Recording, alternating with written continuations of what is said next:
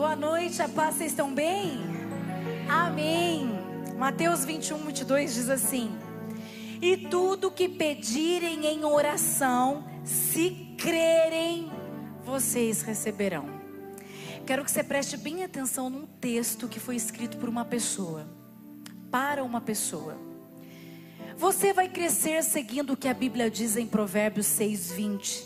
Filho meu, guarda o mandamento do teu pai e não te desvies do mandamento da tua mãe. Você vai ser moça bondosa, estudiosa, amorosa e cheia de iniciativas. Para isso, seguirá sempre o que diz em Eclesiastes 12:1. Lembra do teu Criador nos dias da tua mocidade. Vai ser mulher cumpridora de seus deveres, honesta, temente a Deus e confiante nas palavras do salmista. Salmo 119: Lâmpada para os meus pés é a tua palavra e luz para os meus caminhos. Seguindo sempre a Bíblia, você não se desviará dela.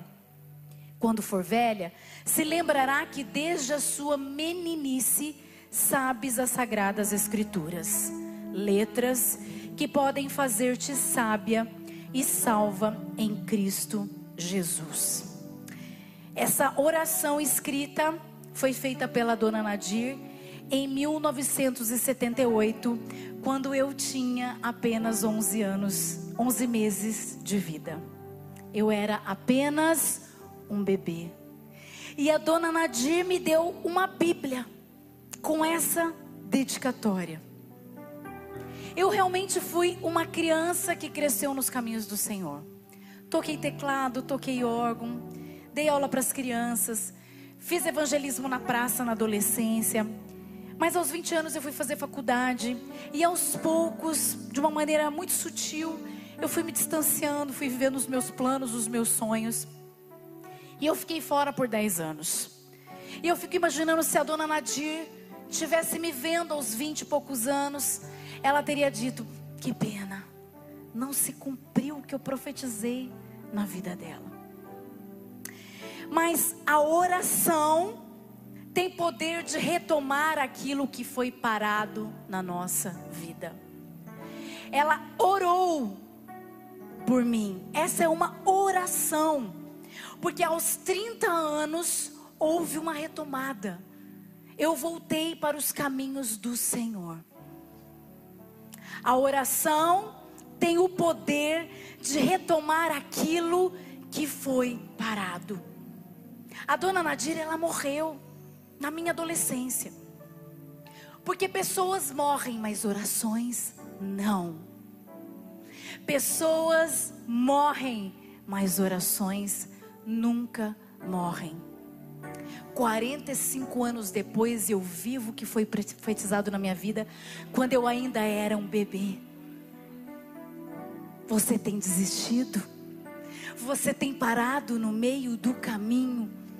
Você tem olhado para as pessoas e não tem acreditado por conta das circunstâncias? Você olha para o seu filho, você olha para o seu marido, você olha para sua esposa, para os seus pais, você olha para o seu casamento, está parado. E você fala, Deus não está me ouvindo. Quantas pessoas param de orar? Mas a oração tem poder de retomar aquilo que foi parado na nossa vida. O que nós estamos vivendo aqui hoje é um outro exemplo do poder da oração. Por quê? Porque em janeiro de 2020 nós começamos a orar na Ana Prado pelos três cultos. Dois meses depois, em março, na ceia, como estamos fazendo hoje, nós começamos o terceiro culto. E nós ficamos tão felizes porque os três cultos somam um culto nosso aqui. E nós fizemos no final de semana seguinte, mais um final de semana, e de repente veio a pandemia. O pastor chegou a fazer muito mais que três cultos na pandemia, mas era um número muito pequeno de pessoas. Mas o poder da oração retoma aquilo que foi parado na nossa vida. Hoje, três anos depois, iniciamos uma nova fase na igreja com os três cultos. Nós orávamos lá atrás por isso. Você pode se esquecer de oração que você faz. Às vezes a gente se esquece, mas Deus não. Preguei sobre isso. Deus não esquece as nossas orações. E muitas vezes é quando Ele faz que o Espírito Santo nos lembra. Você pediu isso para mim. Quando você olha para alguém e você fala: Meu Deus, eu orei por ela. Olha, é o poder da oração. É o poder de profetizar, é o poder de se pedires, como eu comecei a mensagem, se pedires crendo, recebereis. Então você precisa pedir acreditando, acreditando no poder da oração. Hoje estamos felizes demais, porque temos três cultos já em andamento. E foi tão legal. De manhã estava lotado. Cinco horas da tarde estava lotado. E agora vê a igreja lotada. Como é bom obedecer ao Senhor. Como é bom fazer aquilo que Ele manda a gente fazer. Mas eu vou te falar uma coisa, você pode anotar aí. Muito em breve. Mas muito em breve mesmo. Nós vamos estar num lugar maior muito maior, onde esses três cultos daqui vai ser apenas um nesse lugar, amém? Aleluia! Nós já estamos orando por isso. É, é logo ali. Porque pedindo, crendo, nós vamos receber. Amém? Eu quero falar agora sobre um personagem na Bíblia que teve uma retomada fantástica. A situação dele era acabada, ele não tinha futuro mais para ele. A história dele tinha chegado ao fim. De quem eu estou dizendo? Sansão. A mãe dele era estéreo. Um anjo aparece para ela e fala: Você vai, vou te dar um filho. Deus vai te dar um filho. Esse filho vai ser separado pelo Senhor. Ele vai libertar o povo dos filisteus, do povo inimigo. Deus separou, então, olha, se abstenha do vinho, não coma comida consagrada, não corte o cabelo dele, não corte a barba, a barba dele, porque ele é separado do Senhor. E foi assim, Sansão nasceu. E os pais fizeram tudo certinho. E Sansão era uma bênção. O Espírito de Deus se apossava dele, ele tinha uma força sobrenatural. Ele matou mil homens com uma queixada de jumento. Aquele homem era muito forte. E ele era uma bênção. Ele cuidava do povo. Mas ele tinha um desvio. Ele era mulherengo. E aí, numa dessas, ele conhece Dalila. E Dalila seduz tanto e fica, qual que é o seu segredo? Qual que é o seu segredo?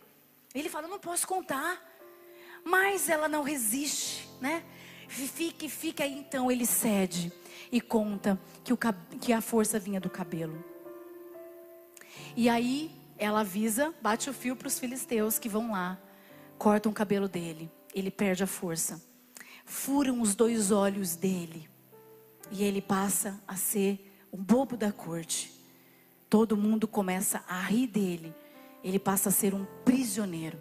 E a Bíblia diz que num determinado dia, os filisteus, lá os, os governadores, né, estavam no palácio, todos festejando e pediram para trazer Sansão, para eles rirem mais um pouco daquele que era forte e estava destruído. Ninguém dava mais nada. Era o fim. Então, Sansão se lembrou de quem era Deus e orou ao Senhor. E olha a oração de Sansão. Juízes 16, 28 a 30 diz: E Sansão orou ao Senhor: Ó soberano Senhor, lembra-te de mim.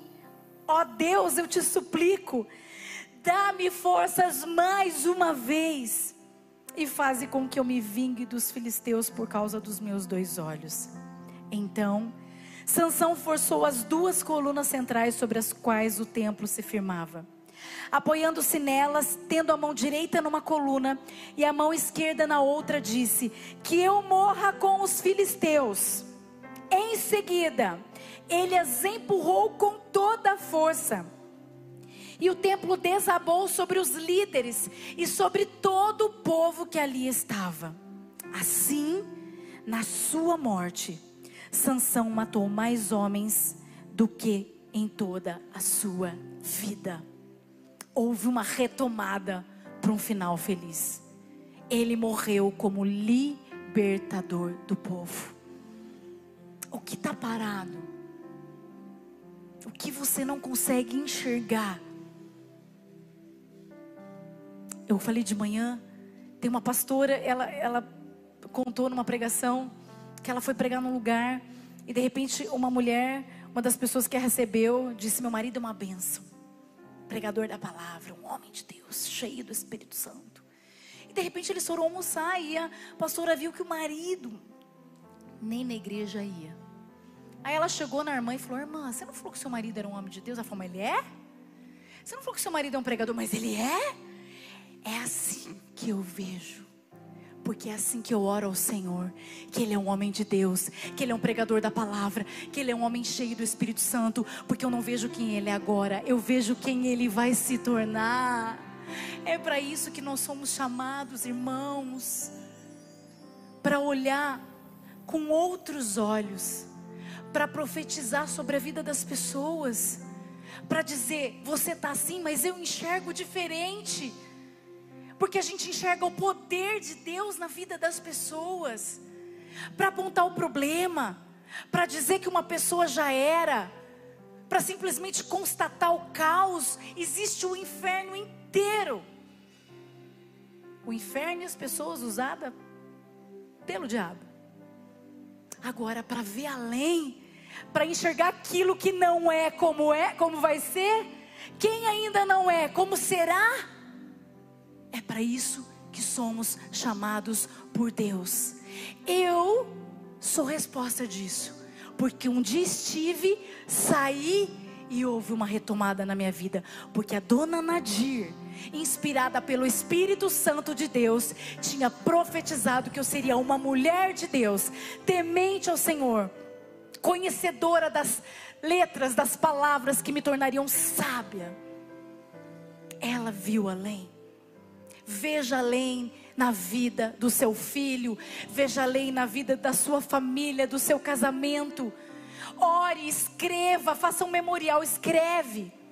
Isso aqui é um memorial. A minha Bíblia é um memorial. Ela diz quem eu sou. Faça, faça com, com fé. Se for para você escrever e não acreditar, não faça. Faça crendo. Porque quem faz crendo, não sou eu que estou falando. É a Bíblia. Recebe. Feche seus olhos.